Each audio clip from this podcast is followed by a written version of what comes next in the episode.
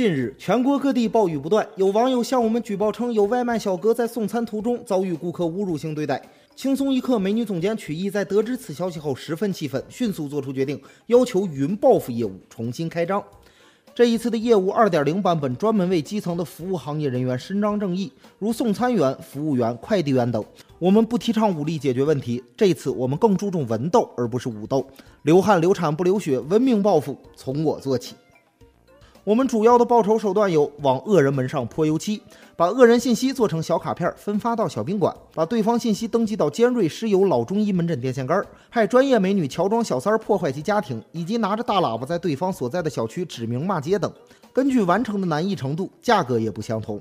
由于此次活动针对的群体皆为普通老百姓，故价格相比此前也有所下调，最低三元起步，最高二十元封顶，价格便宜，服务放心。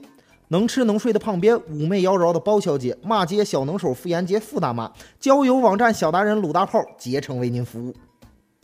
你还在为客户的无理忍气吞声吗？是可忍，孰不可忍？孰可忍，婶儿都不能忍。是时候拿出你真正的实力反击了。轻松一刻有偿报酬业务，您的贴心安全卫士。咨询电话：七四幺七四幺二八九四幺。地址：后场村轻松一刻大门左拐一千米精神病院二零二号床。下面偷偷插播几条新闻。各位益友，大家好！自从有了轻松一刻云报复业务，妈妈再也不用担心我出门被人打了。我是小雨，欢迎收听新闻整整整。今天要整的主要内容有：近日，全国各地轮番遭遇大雨袭击，北京、河北、石家庄等地纷纷开启了看海模式，东北地区也进入了看海准备状态。对此，我台酷爱偶像剧的秋子分析：这两天陈妍希大婚，又赶上全国各地都在下雨，我估计呀，沈佳宜嫁人了，那些年错过的大雨都找回来了。近日，一名香港旅客搭乘由香港前往曼谷的航班，因找不到行李箱发火，用力拉扯其头顶面板，导致顶部组件被扯下，最终造成航班延误三个多小时。据我台参加跟团游泰国的傅延杰傅大妈了解，该男子系一名力量型选美选手，此次前往曼谷正是准备参加当地的人妖选美大赛。作为种子选手的他，由于精神过度紧张，才致此惨剧。对此，机上其他乘客表示理解，并纷纷与他留影合念。无论是国内还是国外，想看一个肌肉型的人妖都太难了。据网友爆料，前两天北京大暴雨，一名外卖小哥因为按时送达，遭顾客辱骂，最后该顾客甚至将饭菜扔在地上，对其进行羞辱。对此，轻松一刻云报复小组迅速派遣了能吃能睡的胖边出马。据悉，胖边已乔装成外卖人员，将一盒新鲜的热翔按时送到了该客户手中。客户拿到后非常高兴，并给了胖边一个五星好评。近日，河北网民王某发了一个名为“支持民间组织打砸日美汽车，希望用车锁砸死开日美汽车车主”的帖子，并在帖子中声称“砸不死人，这事儿都不算完”。最终，警方将其依法行政拘留。对此，我台稍微懂点法律的东子感动得声泪俱下。他表示：“舍小家为大家。”他其实并不是为了煽动情绪，而是用这种脑残的言论来吸引读者打他。正如他说的：“打不死人不算完。”他这是在牺牲自我，平息纷争呢。给警察叔叔点赞。大理，一个文艺青年集体向往的地方。据网友爆料，一名女子在大理洱海海蛇公园拍摄裸照，这是继大理古城裸照事件后又一起裸照门。对此，拍摄裸照的女子回应称，这是艺术创作和个人行为，拍摄前有进行清场，照片应该是路过的司机私自偷拍后传播的。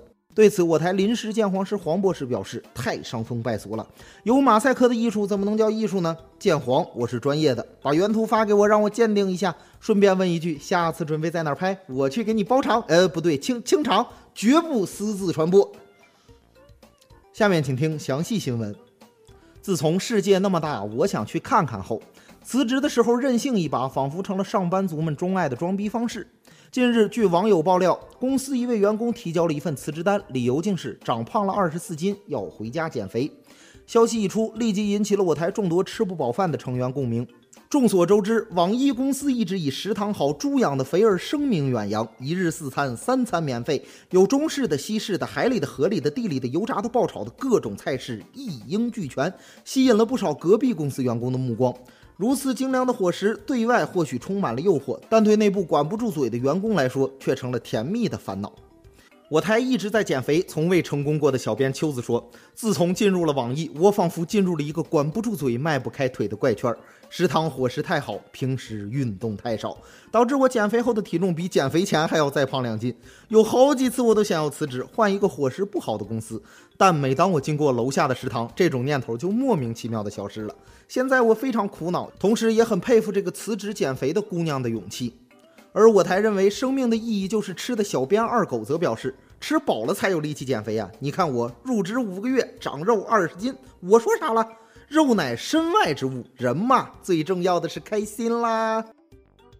假作真实真亦假，八里村女教师深陷传销窝点，以一敌百，最终感化传销团伙。